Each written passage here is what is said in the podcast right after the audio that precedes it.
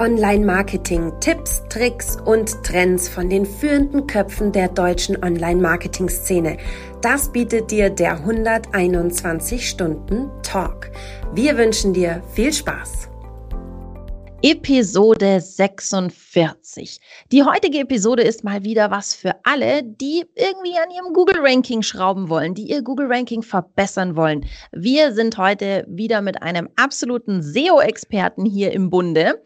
Aber bevor wir euch darüber noch ein bisschen mehr verraten, verraten wir euch oder ich euch, wer denn heute für euch so dabei ist. Das bin nämlich zum Beispiel ich die Sarah, Sarah Jasmin Hennessen. Ich bin bei der 121 Watt für die Content Marketing Seminare bzw. Webinare zuständig. Und wenn ich da nicht, wie der Patrick immer so schön sagt, ich klaue mir das jetzt einfach, wenn ich da nicht die Leute aufschlaue, dann ähm, helfe ich Unternehmen dabei, das umzusetzen, was ich sonst so den lieben langen Tag erzähle. Und mit mir hier, apropos erzählen, ist der Patrick. Und der erzählt euch mal jetzt, wer er so ist. Na gut, ich bin Trainer bei der 121 Watt zu den Themen Online-Marketing, Local Online-Marketing. Ich liebe es. Und natürlich die Kunst der Suchmaschinen, der Webseitenoptimierung, weil wir wollen ja eher unsere Website und nicht die Suchmaschine optimieren. Dazu später aber mehr. Und 121 Stunden Talk schließt natürlich an an unseren 121 Stunden Newsletter.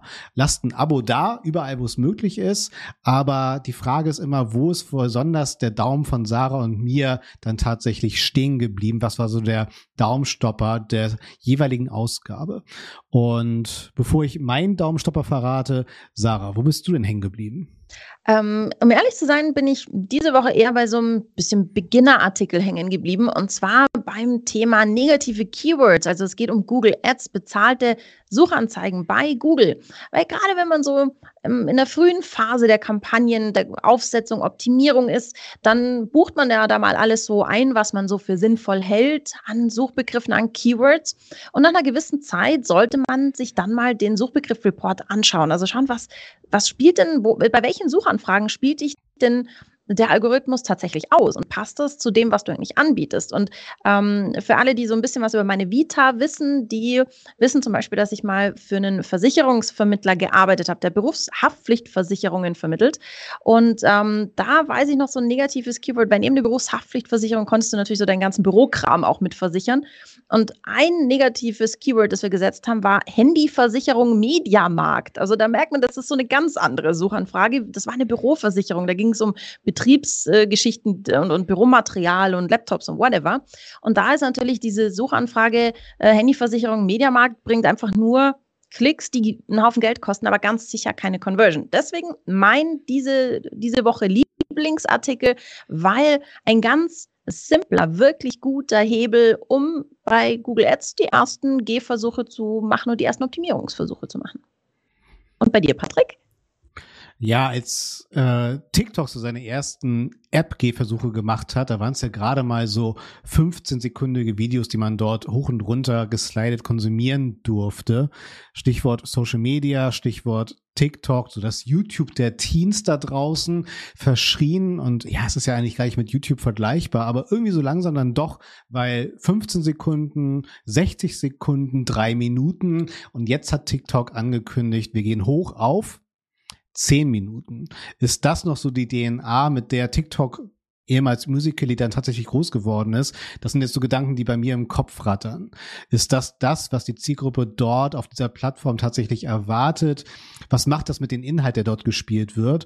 Auf der anderen Seite, für mich, wo so die, die Markenwahrnehmung sehr esoterische Kennzahl ist, ähm, und wir ja mittlerweile über 280 Meter mit dem Daumen pro Tag zurücklegen, Scrollmeter, total verrückt, sind ja wirklich daumenstoppende Inhalte, die KPI schlechthin. Und natürlich, bei 10 Minuten Sendezeit auf einem solchen TikTok-Video habe ich natürlich ganz andere Möglichkeiten, meine Botschaft zu platzieren. Das ist völlig klar. Möchte das die Zielgruppe auch? Wie entwickeln sich die Videoformate? Spannende Thesen, die wir dann auch über dieses Format hier hinaus natürlich beobachten und diskutieren können. Und oh, ich muss sagen, ich weiß nicht, Sarah, äh, Diskussionsstoff hat ja auf jeden Fall auch der Algorithmus rund um Google zum Beispiel, der auch maßgeblich ja unsere Sichtbarkeit in den Suchmaschinen beeinflusst. Und als ich so als kleiner Steppkenner unterwegs war da draußen, mich diesem Gitticht der, der Suchmaschinenoptimierung zurechtzufinden, habe ich ja schnell gemerkt, okay, äh, unser Gast hat heute eine ungestützte Markenbekanntheit, ähnlich wie Coca-Cola unter den Limonadengetränken. Und Kennst du das, wenn man so vor seinen Eltern in seinen, seine alten Muster verfällt? Also ich freue mich sehr, unseren Gast heute begrüßen und anmoderieren zu dürfen. Und ich habe auf jeden Fall auch äh, Star und Historical Star Struggle. Ich freue mich sehr, dass du hier bist. Und ich sag Hallo Markus, schön, dass du da bist. Hashtag SearchGeek. Stell dich doch gern mal unseren Zuschauerinnen und Zuhörern vor. Ja, hallo. schön bei euch zu sein.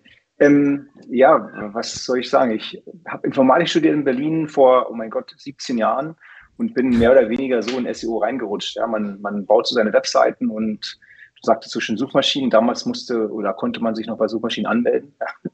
das war ja noch äh, optional, ne, dass man das darf und, und, und kann.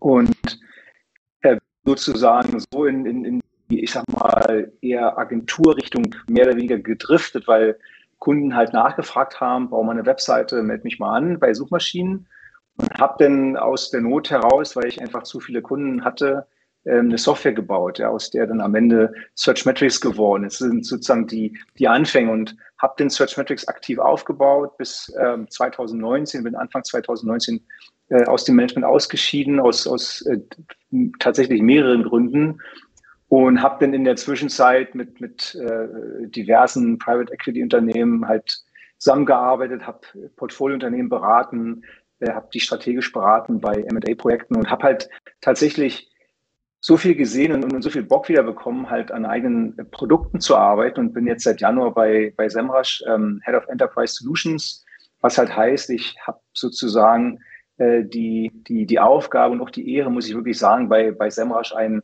neues Enterprise-Produkt zu bauen im SEO-Bereich, um die Plattform, die Semmer schon hat, äh, ich sag mal, zu komplementieren nach, nach oben hin.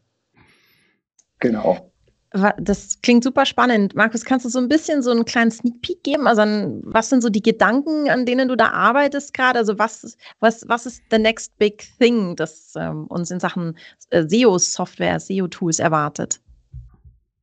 ja, naja, natürlich kann ich keine Details verraten, was wir machen, aber ich kann, ich kann schon mal sagen, der größte Punkt in SEO, ob, ob, sozusagen deine Strategie erfolgreich oder nicht erfolgreich ist, sind halt die Menschen, ja. Und das, das kann sein, dass du der, der schlauste SEO der Welt bist, wenn, wenn du nicht gut kommunizieren kannst, eine gute Story äh, erzählen kannst mit dem Reporting, nicht gut mit anderen kollaborieren kannst, ja, und du bist in einem großen Unternehmen, dann werden links und rechts immer wieder Leute die Webseite so maßgeblich beeinflussen, ähm, dass du notgedrungen ähm, dein Wissen gar nicht sozusagen ausnutzen kannst. Und gerade bei großen Unternehmen ist es ja so, dass du halt viele Stakeholder hast. Ja, ich sag mal, das Marketing und viele äh, Teile der Webseite ähm, Product and Engineering, gerade in Großunternehmen hat man nicht nur wenige, sondern teilweise Dutzende oder Hunderte Produktteams, die alle irgendwie deployen dürfen. Ne? Da, da gibt es kein, ja, ja, jeder SEO muss sozusagen vorher das Deployment abnehmen und erst dann darf deployed werden. Das funktioniert in großen Unternehmen nicht. Und jetzt, um die Komplexität zu erhöhen, hast du bei wirklich großen internationalen Unternehmen das auch noch so, dass die in jedem Land noch mit, mit eigenen Teams arbeiten, vielleicht auch sogar noch eigene lokale Agenturen haben ähm, und, und diese Komplexität, dem, dem möchte ich mich annehmen. Ähm, es geht wirklich darum, dass man sagt, welche Daten für welchen Use Case, weil auch jedes, ich sag mal, jeder Use Case in SEO ist ja unterschiedlich. Ne? Ein E-Commerce-Unternehmen funktioniert anders wie ein B2B-Unternehmen oder funktioniert anders wie beispielsweise ein Unternehmen, was sein Traffic über ähm, quasi Display monetarisiert. Und das soll im Prinzip abgebildet werden in der Software, dass man sagt, du kriegst nicht einfach nur irgendwie deine Sichtbarkeit und deine Backlinks und ein paar hübsche Charts hier und da, sondern das soll wirklich maßgeschneidert auf die Situation der Kunden ähm, gebaut werden. Und der Grund, warum ich ähm, in die Richtung gehe, ist einfach, du kannst keine One-Size-Fits-All-Lösung bauen, die für jeden Use Case und für jede äh, Unternehmensstruktur funktioniert. Und, und du musst halt erstmal rausfinden, was, was, womit kann denn Product und Engineering arbeiten? Welchen Einfluss haben die überhaupt? Und was, welchen Einfluss hat, hat Marketing und, und wie ist SEO überhaupt aufgestellt? Weil in manchen Unternehmen ist SEO sehr groß aufgestellt und du hast teilweise wirklich große Teams, die sehr schlau sind, die auch eigene Data Analysten haben, die auch, ich sag mal, einen eigenen Data Lake bauen und, und die, die wirklich sehr weit sind. Die haben anderen Bedarf, während andere Unternehmen, die vielleicht extrem groß sind, aber ich sag mal nicht so sophisticated im, im, im Wissen, die brauchen andere, ich sag mal, Reports und andere Workflows und mhm. das möchte ich product, productizen, wie man so schön sagt. Und ähm, bin da sehr, sehr optimistisch, weil ich habe ja viel von dem, was ich jetzt bauen werde, ähm, auch, ich sag mal, sehr hemdsärmlich in den letzten paar Jahren gemacht. Halt, wenn ich nämlich mit äh, Private Equity Unternehmen und Portfolio Companies gearbeitet habe, dann bin ich ja mit denen reingegangen und habe wirklich gereviewt, was habt ihr denn, was braucht ihr denn, wie, wie kann man äh, euch beim Forecasting helfen, wie kann man euch helfen, dem Management eine gute Story zu erzählen, was macht ihr überhaupt, weil ne, du musst ja je nach Zielgruppe, den du einen Report baust, ganz andere Metriken verwenden, ja, und ähm, das auf jeden Fall ganz spannend und genau, mehr, mehr, mehr kann ich noch nicht verraten, aber da wird auf jeden Fall einiges passieren, ja. Ja, auf jeden Fall helfen ja uns die Tools, dass dann halt nicht nur Meinungen, sondern wirklich Daten unser Marketing prägen. Und hier in unserem Kanon unserer 121 Stunden Talk Staffeln, wenn man das so nennen darf, haben wir auch schon viele Essenzen so rausgepickt. Ne? Zum Beispiel auch Grüße an Dominik zum Beispiel, der auch gesagt hat, es gibt gar nicht mehr diesen einen SEO-Menschen im Unternehmen, den darf es gar nicht geben. Ne? Sondern jede Abteilung muss das so ein bisschen bei Default bei sich installiert haben, berücksichtigen und entsprechend auch priorisieren. Und viel zu oft prägen dann noch Meinung, das Marketing. Und deswegen bin ich sehr dankbar, dass dann Tools in der Lage sind, nicht nur clicky bunti, sondern auch wirklich datengestützt so etwas aufzubereiten. Reports, ein Riesenthema. Absolut. Coole Impulse, Markus. Ähm, ein weiterer Impuls, und wir lauschen ja auch natürlich auch noch woanders, deswegen Grüße gehen rüber an die Kolleginnen von SEO Driven. Und dort hat uns äh, so natürlich ne, die SEO-Erfolgsformel für dieses Jahr dann gecached. Das bedeutet, ja, wenn wir über Ranking-Faktoren sprechen, streiten, diskutieren, ähm, auf welche kommt es denn heute tatsächlich noch an? Fand ich auch eine spannende Überschrift mit noch. Es gibt, glaube ich, vieles historisch zu relativieren oder auch Google relativiert mal ganz gerne Aussagen und dann ist es doch wieder ein Sturm im Wasserglas oder doch ein größerer Orkan. Von daher, äh, Sarah, du hast es ja auch mit rausgepickt. Mit welchem Impuls wollen wir erstmal hier reingehen? Das ist ein Riesenthema. Äh, wie wollen wir das anfangen? Also ich finde, wir sollten mal so mit dem aufräumen, was so gar nicht mehr geht. Vielleicht auch so, was noch immer so in den Köpfen der Leute ist. Also ich kenne es jetzt aus der Content-Perspektive, aus der Content-Marketing-Perspektive so, wir müssen das machen, weil das will Google so. Und da ist jetzt mal so ganz grundsätzlich bei mir im Content-Marketing die Ansage, naja, Google will, dass die Nutzer von Google zufrieden sind. Und das sind die Suchenden. Und die sind dann zufrieden, wenn sie bei dir ein gutes Erlebnis haben. Deswegen kümmere dich um die Nutzererfahrung. Das wäre jetzt so das, was, was ich so als Intro mitgeben würde.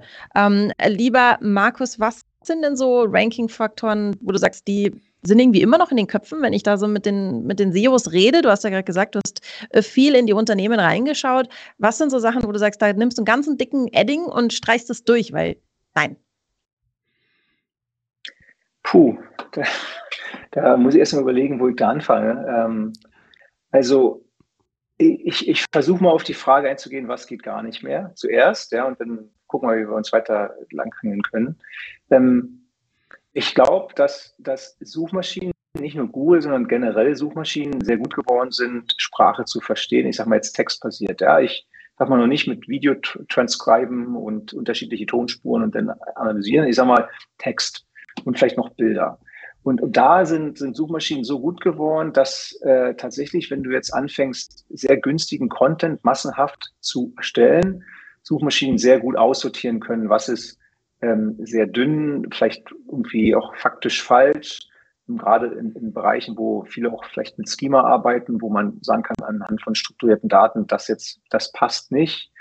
Ähm, Suchmaschinen sind sehr gut darin geworden, zu erkennen, wenn man einfach automatisiert Content vielleicht auf, ich sag mal so Kategorieseiten packt. Ne? So typische Seiten, die eigentlich eher produktlastig sind, sind und weniger contentlastig.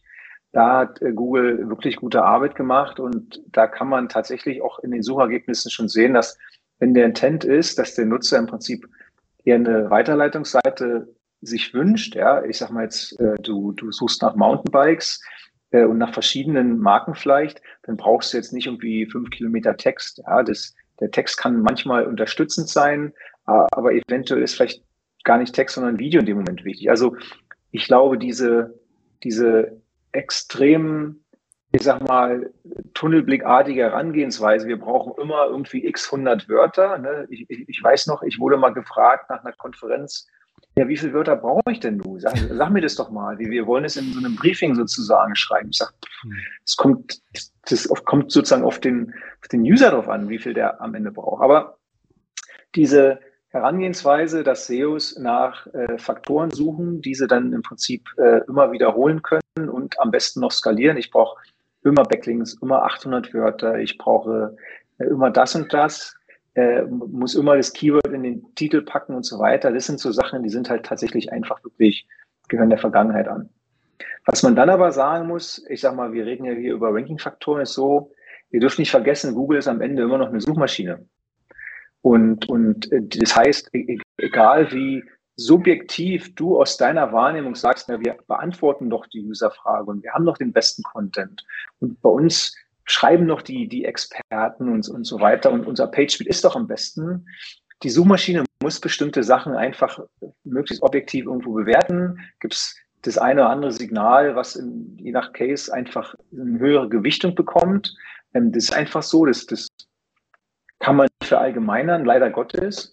Äh, und, und, und dann macht die Suchmaschine eine Entscheidung, die aber immer wieder revidiert wird. Das sind auch so Sachen, die die meisten gar nicht verstehen. Google ist den ganzen Tag am Testen eigentlich. Ja, deswegen gibt es ständig sozusagen SERP Layout Changes, wo ähm, nicht nur die organischen Ergebnisse, sondern auch ähm, SERP-Elemente immer wieder verschoben werden, ähm, damit Google einfach versteht, haben wir den Nutzer jetzt äh, besser abgeholt. Ja? Ist der glücklicher? Bleibt er länger ist leider ja auch ein Ziel von Google, dass der Nutzer länger in der Suche bleibt. Ne? Können sie auch mehr Anzeigen anzeigen. also diese Zero-Click-Searches, wie die so schon heißen, die sind ja auch ein großes Thema in der SEO-Community. Und wenn man, wenn man, wenn man das einmal erkannt hat, dass man selber immer subjektiv ist. Man ist immer subjektiv. Man sagt immer, ich habe den besten Content und ich habe die meisten Links. Warum ranke ich denn jetzt nicht? Was, was ist denn hier los? Ich muss mal irgendeinen schlauen SEO anrufen, der mir hier sagt, was, was muss ich denn jetzt machen? Ähm, das sozusagen in dem Moment, wo man einen Schritt zurückgehen muss und, und, und sagen muss, ich, ich versetze mich jetzt mal in die Lage des, des Suchenden. Und dann erkennt man einmal so, oh, der Suchende sucht nach, ich, ich mal ein Beispiel, ähm, da hatte ich sozusagen ein Projekt, äh, da war das Keyword äh, SD-Card, ja, SD-Karte, SD-Card. Ne? Hohes Suchvolumen, ähm, noch halbwegs gutes Geschäft im äh, Electronic Business ähm, und, und da hat sozusagen das, das sozusagen die Entität in dem Moment deutlich Rankings verloren und die wussten nicht warum. Und dann hast du einfach versucht zu verstehen, und wenn du raufguckst, wenn du einen Schritt weg siehst, dann siehst du, auf einmal ranken nur noch bestimmte Brands, also Amazon, Mediamarkt, auch Idealo, diese haben alle irgendwie einen transaktionalen Intent. Und mit dem, äh, mit der Firma, mit der ich gearbeitet habe, die, die hatte, ich sag mal, eher ähm, Vergleiche bzw. Mhm. Content in dem Moment, auch Meinungen, also quasi user-generierten Content, so als, als Mix, aber hat das Produkt gar nicht verkauft, ähm, dann ist es in dem Moment halt klar, dass Google äh, den Algorithmus so geändert hat, dass sie sagen, naja, wenn jemand nach SD-Card sucht, dann ist der Intent wahrscheinlich eher transaktional und dann hast du in dem Moment gar keine Chance. Ist doch egal, wie viel Backlinks du hast. Und das sind so Sachen, wenn wir jetzt auf Ranking-Faktoren kommen, die man halt im Hinterkopf haben muss mit was biete ich an, welche Produkte, welche Services, ähm, welchen, also was, wo ist Angebot und Nachfrage und, und, und wie kann ich möglichst äh, groß, breitflächig mein Angebot äh, zu der Nachfrage, ich sag mal, hin optimieren. Und dann kommen wir wieder zu den Sachen wenn ich weiß, dass Content wichtig ist für, für einige Dinge, weil gerade Top of Funnel ist Content ja sehr wichtig. Leute wollen Entscheidungen treffen, die wollen mehr Informationen haben. Dann muss ich halt einfach richtig viel in Content rein investieren. Ist super.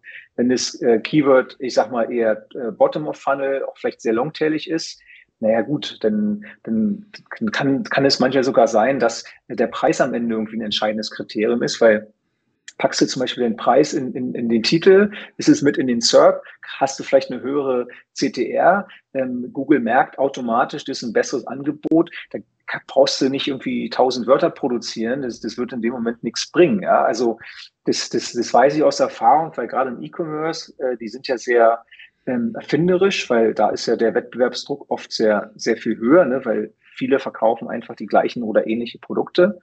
Und da äh, sieht man doch sehr schön, wie solche ähm, Dinge wie vielleicht Preis in Headline oder, oder Description nehmen oder Verfügbarkeit mit reinnehmen oder versandkostenfrei, so Kleinigkeiten oder, oder keine Ahnung, die Bewertung kennt ihr ja. Ich meine, bei Local SEOs ist ja auch sehr wichtig, Bewertung mit drin zu haben, auch gerade im lokalen Bereich für Businesses. Und das macht den Unterschied. Und, und das ist in meinen Augen eine Sache, die jeder wissen muss. Ranking-Faktoren sind nicht mehr verallgemeinerbar. Die kommen wirklich auf, auf den Use Case an, auf, an, wo ist der User im Funnel, ähm, und dann kann ich aber trotzdem immer noch volle Pulle reinhauen. Ist tatsächlich so. Es gibt auch, wenn wir ähm, das Thema Backlinks, Patrick, kennst du auch noch von früher, so ein bisschen. Ähm, und, und, und zwar ähm, ist es tatsächlich so, dass in vielen Bereichen Backlinks noch wahnsinnig wichtig sind, ne? weil mhm. SEOs sind ja immer so ganz oft so springen von einem Zug zum nächsten, ne? nachdem mhm. alle Penguin-Updates durch waren und äh, nachdem sozusagen äh, große Brands äh, irgendwie schön öffentlichkeitswirksam von Google Penalties bekommen haben und es ist die Dorf, äh, die, die, die Sau ging durchs Dorf.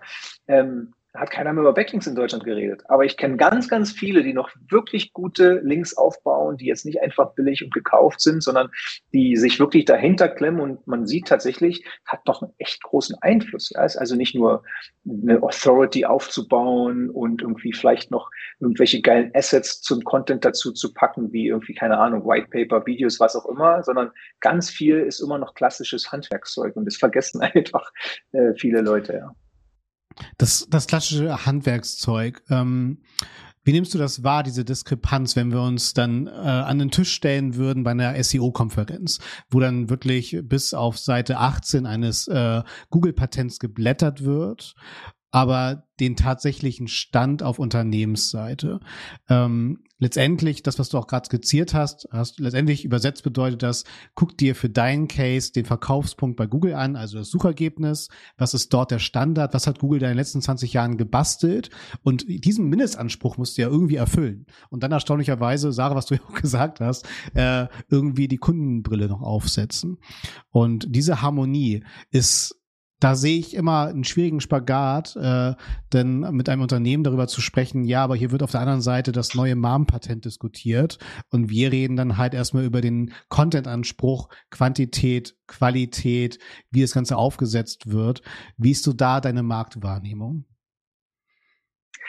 Ähm, ich glaube, dass die, äh, die Herangehensweise vieler SEOs, gerade in-house, doch mhm. sehr viel weiter ist als das, was man vielleicht auf Konferenzen hier und da hören kann.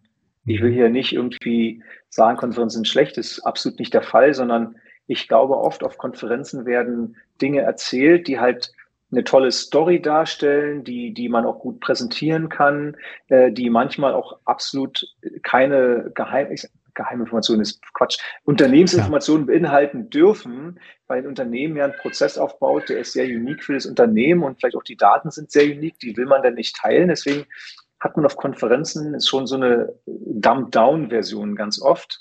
Ja. Und tatsächlich äh, in den letzten drei, vier, fünf Jahren gab es gar nicht so viel Innovation auf, den, auf dem Konferenztrack. Ja, da hat natürlich gibt's äh, äh, viele gute äh, Speaker, die auch immer wieder noch eine Schippe drauflegen, noch eine Schippe drauflegen, die auch wirklich gut sind. Bloß manche Themen sind in meinen Augen nicht praktikabel. Unternehmen setzen die Sachen so nicht ein. Ich glaube, gerade umso größer das Unternehmen ist, ist es viel wichtiger, in dem Unternehmen Prozesse aufzubauen, die Hand in Hand äh, gehen, äh, Reportings aufzubauen, die je nach äh, also Department, also je nach Unit ähm, ja. angepasst sind ähm, intern ein gutes Alignment zu finden, weil ich habe tatsächlich Dinge gesehen mit großen Unternehmen, also wirklich groß, 100 Millionen plus Umsatz, ja. wo Sichtbarkeit über Monate einfach sinkt und, und, und offensichtlich sich keiner interessiert, bis irgendwann nach oben eskaliert. Und dann hieß es, ja, wieso? Haben wir doch gesagt, das und das ist schuld. Ja, wieso habt ihr gesagt? Und, und dann, dann geht sozusagen das Fingerpointing los. Und ja. ich glaube, ähm, das sind so Dinge, die werden auf Konferenzen äh, überhaupt nicht großartig äh, weitergetragen. Wie sollten Prozesse aussehen, Reportings aussehen? Äh, was ich, ich bin ein großer Fan vom äh, Lernen aus Fehlern. Ja. großer Fan klingt lustig. Ich bin, ich bin sehr äh, oft äh, Teil gewesen von solchen, ich sag mal, Stories. Vielleicht, weil ich denn dazugerufen wurde oder weil ich, keine Ahnung, mittendrin saß Ähm, aber ich habe immer wieder versucht, daraus zu lernen und, und Muster zu finden. Wie kann man es beim nächsten Mal vermeiden? Und das hat tatsächlich mit allen Teams und Unternehmen, mit denen ich gearbeitet habe, äh, den, den größten Erfolg am Ende äh, geschafft. Ne? Nicht, nicht einfach nur irgendwo zuhören, sondern mhm. viel selber ausprobieren, äh, Dinge äh, anzuschieben, ähm, tatsächlich andere abzuholen, auch mal Sachen auszutesten und, und den Status quo vielleicht zu hinterfragen. Und äh, das am Ende sozusagen hat am meisten äh, Erfolg gebracht. Also ich habe tatsächlich schon in etlichen Turnaround-Cases äh, mitgemacht, bin total beeindruckt.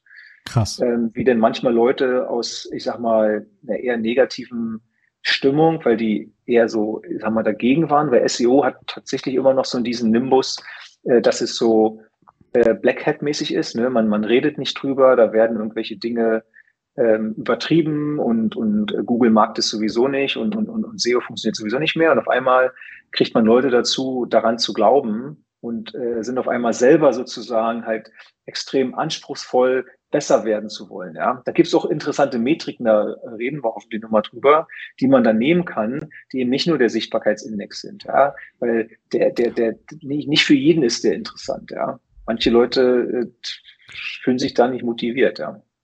Oh, Sarah, den Pass verwandelst du jetzt direkt. Das ist die beste Überleitung in 46 Episoden, 121 Stunden Talk hin zu unserem Deep Dive. Ähm, ja, was ist unser Deep Dive? Äh, wir packen der, die Taucherausrüstung aus und tauchen ganz tief ab in einen Spezialbereich. Und äh, Markus, du hast uns gerade sowas von optimal rüber moderiert und zwar unser Deep Dive diese Woche lautet, welche KPIs sind denn eigentlich wirklich wichtig fürs SEO und was sind nur so, so Eitelkeitsmetriken? Also woran erkenne ich, funktioniert meine SEO-Arbeit oder eben nicht?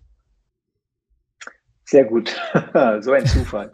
ähm, ja, genau. Also SEO sozusagen ist ja sehr stark beeinflusst von Visibility oder Sichtbarkeit. Ja, das, das kennen wir alle, das ist eine Metrik, die, die schätzen wir. Die kann man bei, bei verschiedensten Tools, die ähm, alle auch, ich sag mal, solide sind, äh, sich abholen und, und man freut sich, ja, gerade wenn man wächst und dann postet man es vielleicht noch auf LinkedIn, auf Twitter, wo auch immer. Das Problem ist nur, ähm, das sind KPIs, die kann man dem Management, also Leuten, die Entscheidungen treffen, ganz schwer vermitteln, weil die oft mit dem Business äh, nur teilweise korrelieren. Ähm, die kann man auch nicht einfach so ans Marketing schicken oder äh, an, ich sag mal, Product und Engineering, weil die in dem Moment, der, weil der Kontext total lost ist. Und deswegen mhm. habe ich jetzt für den Deep Dive das Ganze mal in vier Bereiche aufgeschlüsselt. Ja, ich sage, welche KPIs sind wichtig für zum Beispiel SEOs, welche KPIs sind wichtig für ähm, Product und Engineering, ähm, äh, äh welche KPIs sind wichtig für Marketing und welche KPIs sind wichtig für Management ist ein bisschen wie auch eine umgedrehte Pyramide, weil so funnelt man dann runter, ja.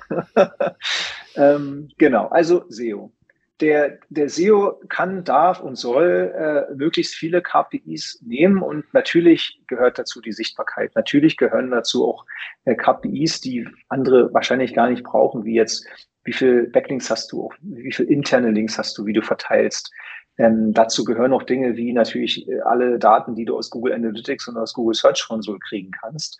Am besten sozusagen packst du alles in den Data Lake, dann kannst du die Daten auch miteinander sozusagen korrelieren anhand vom Datum beispielsweise und, und kannst halt relativ gute Schlüsse ziehen. Warum ähm, ist es für den SEO so wichtig, möglichst viele Daten zu sammeln?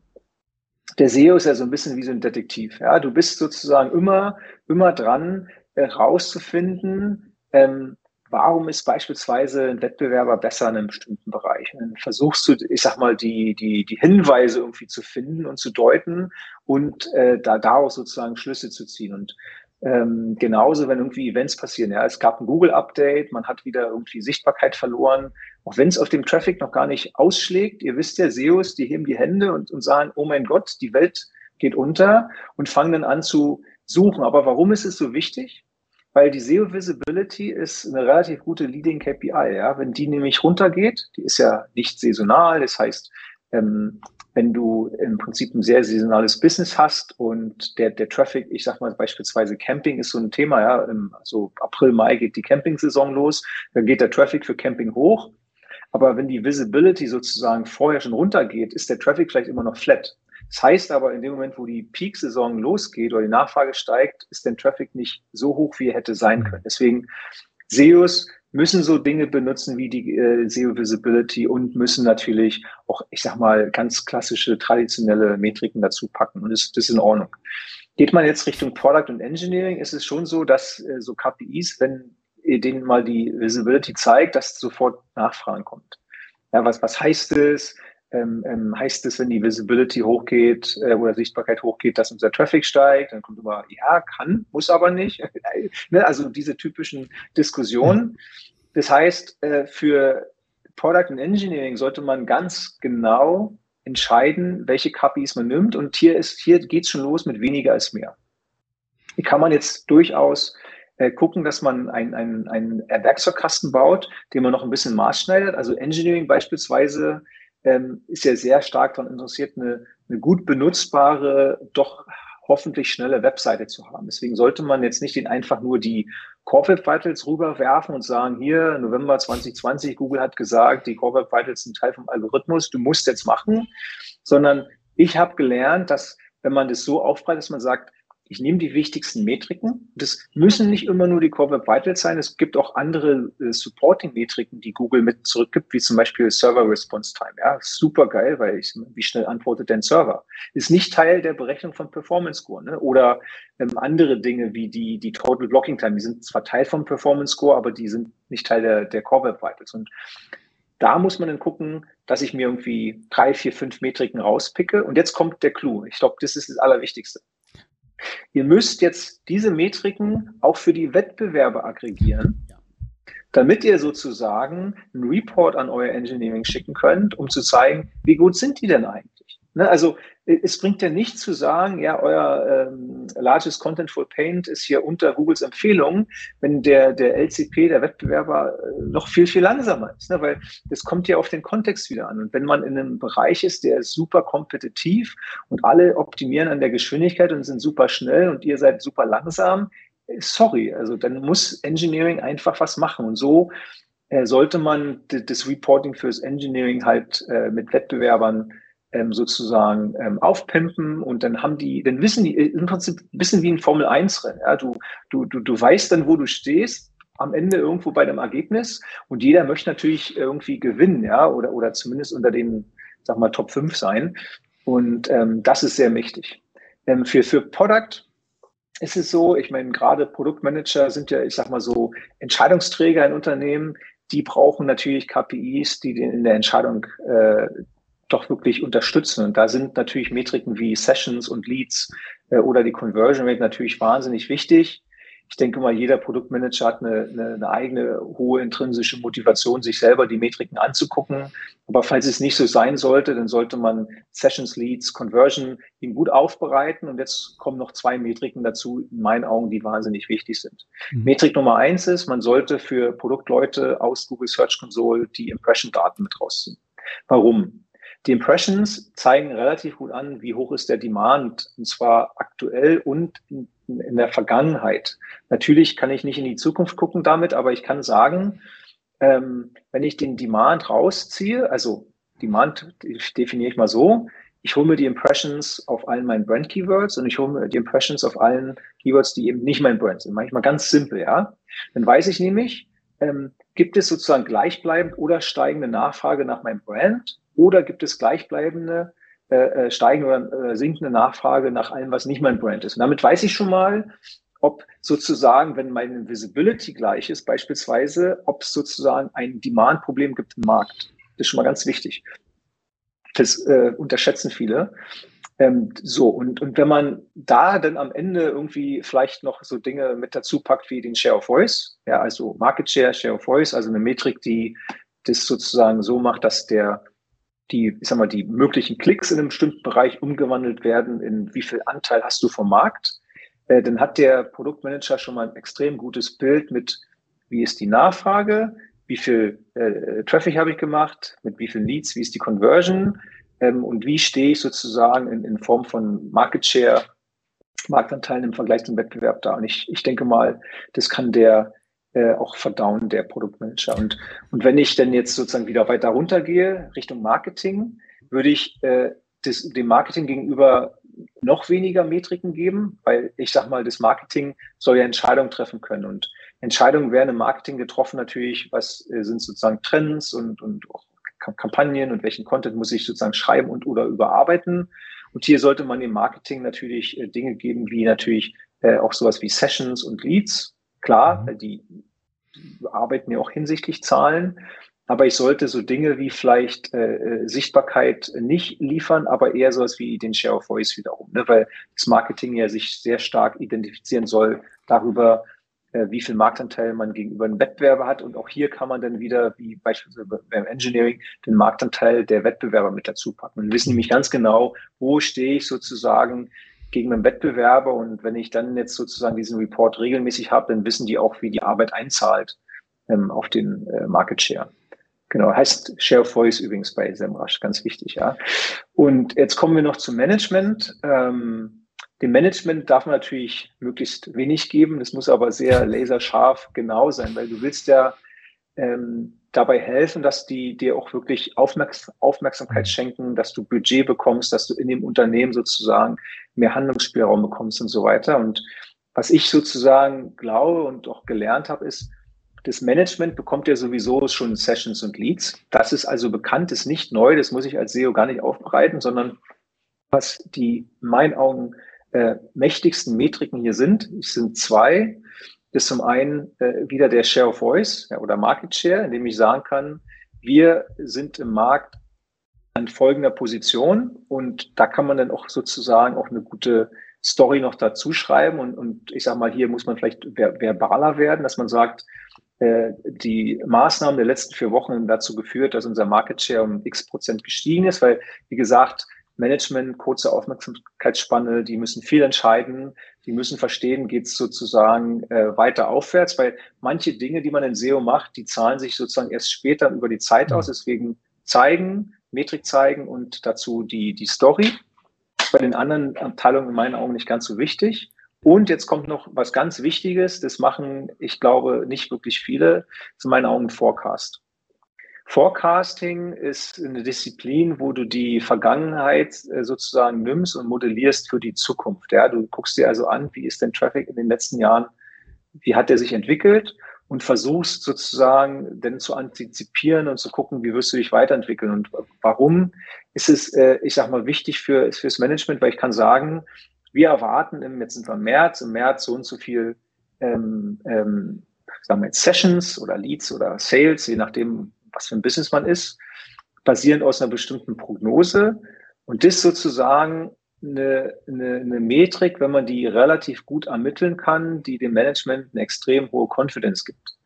Confidence ist das, was nämlich hinsichtlich SEO immer fehlt, ne? weil mhm. die SEOs mit so vielen KPIs nämlich immer um sich schmeißen, auch dem Management gegenüber, dass die sagen, hier spielt mal sozusagen äh, mit, mit, mit euren äh, anderen Leuten im Unternehmen.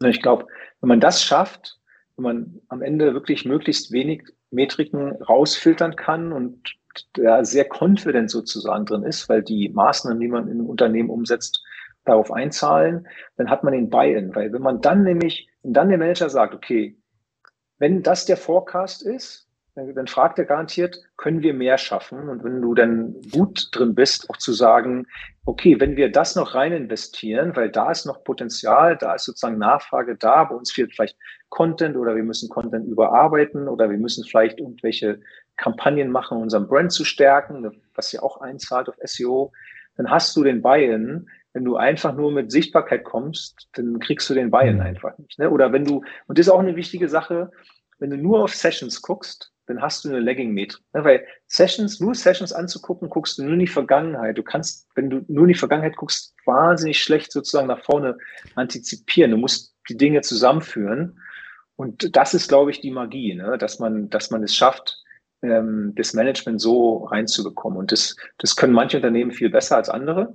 Mhm. Ähm, das, das sieht man ja auch. Ne? Es gibt ja sozusagen auch ein paar äh, extrem ähm, ähm, kommunikative äh, SEOs in unserer Community, die nach außen auch viele ihrer Erfolge mit, mitteilen, was ja auch gut ist.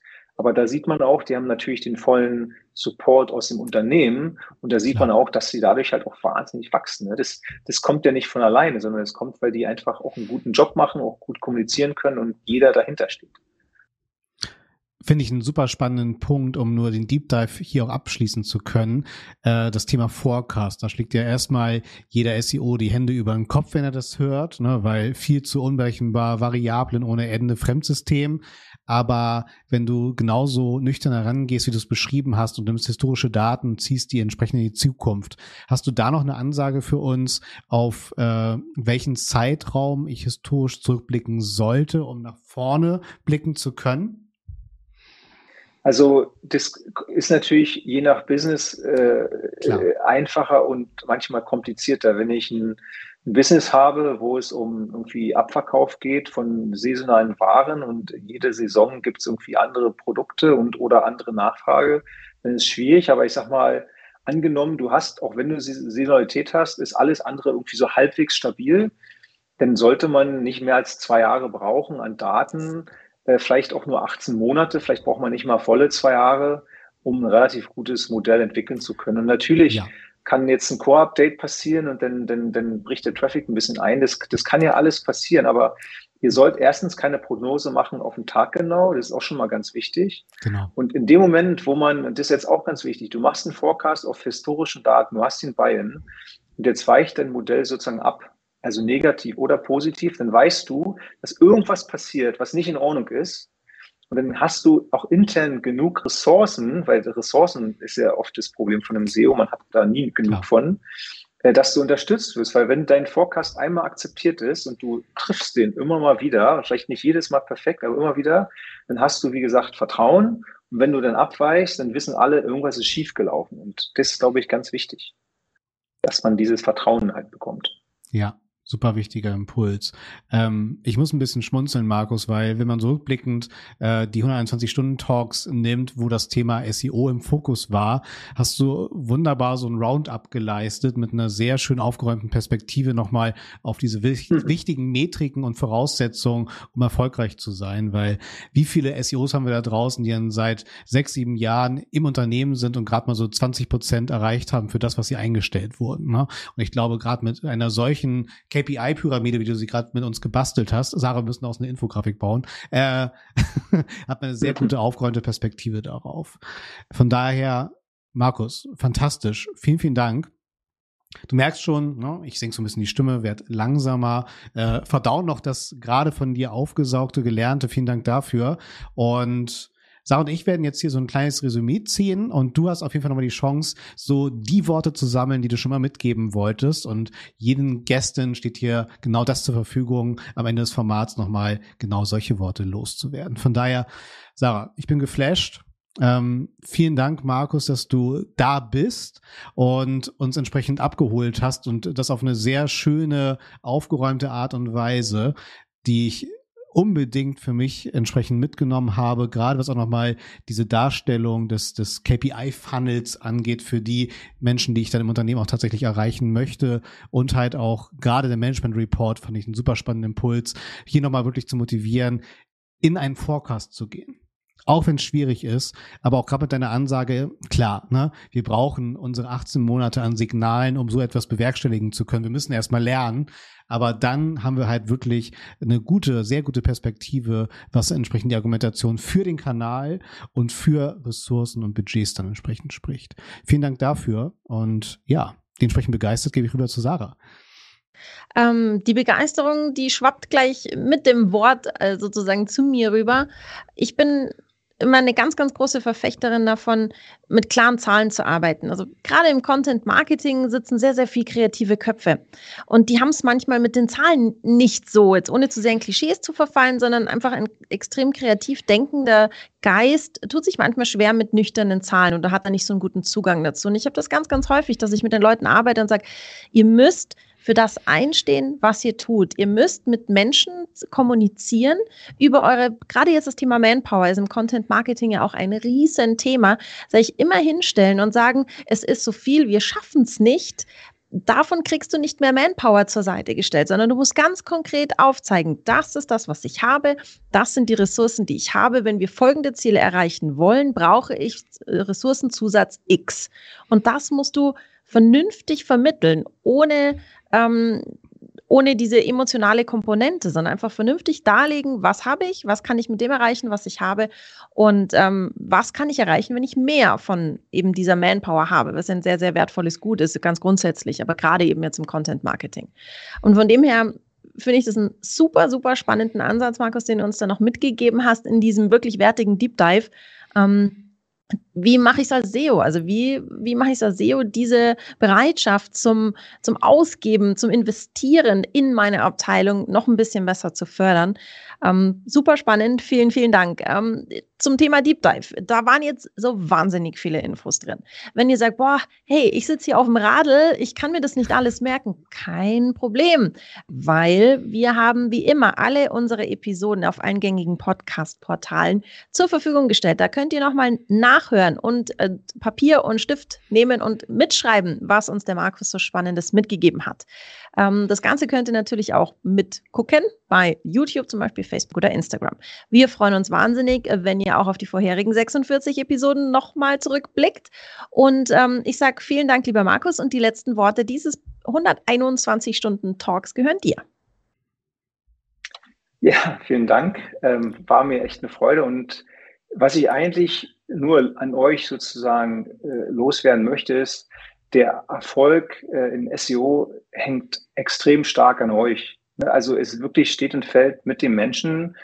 Wenn, wenn, wenn, wenn ihr nicht in der Lage seid, andere zu begeistern, abzuholen mit Daten, vielleicht durch, durch kleine Erfolge euch mehr zu erarbeiten, dann, dann werdet ihr nie die großen Erfolge haben. Und das in meinen Augen das, was ihr im Kopf behalten solltet, dass es an euch liegt äh, und, und äh, nicht mit den Fingern auf anderen zeigt, sondern ähm, ihr müsst sozusagen vorangehen und die Initiative ergreifen. Und genau, damit möchte ich abschließen und habe mich sehr gefreut, mit euch hier den Podcast machen zu dürfen. Sagt Markus Tober beim 121 Stunden Talk.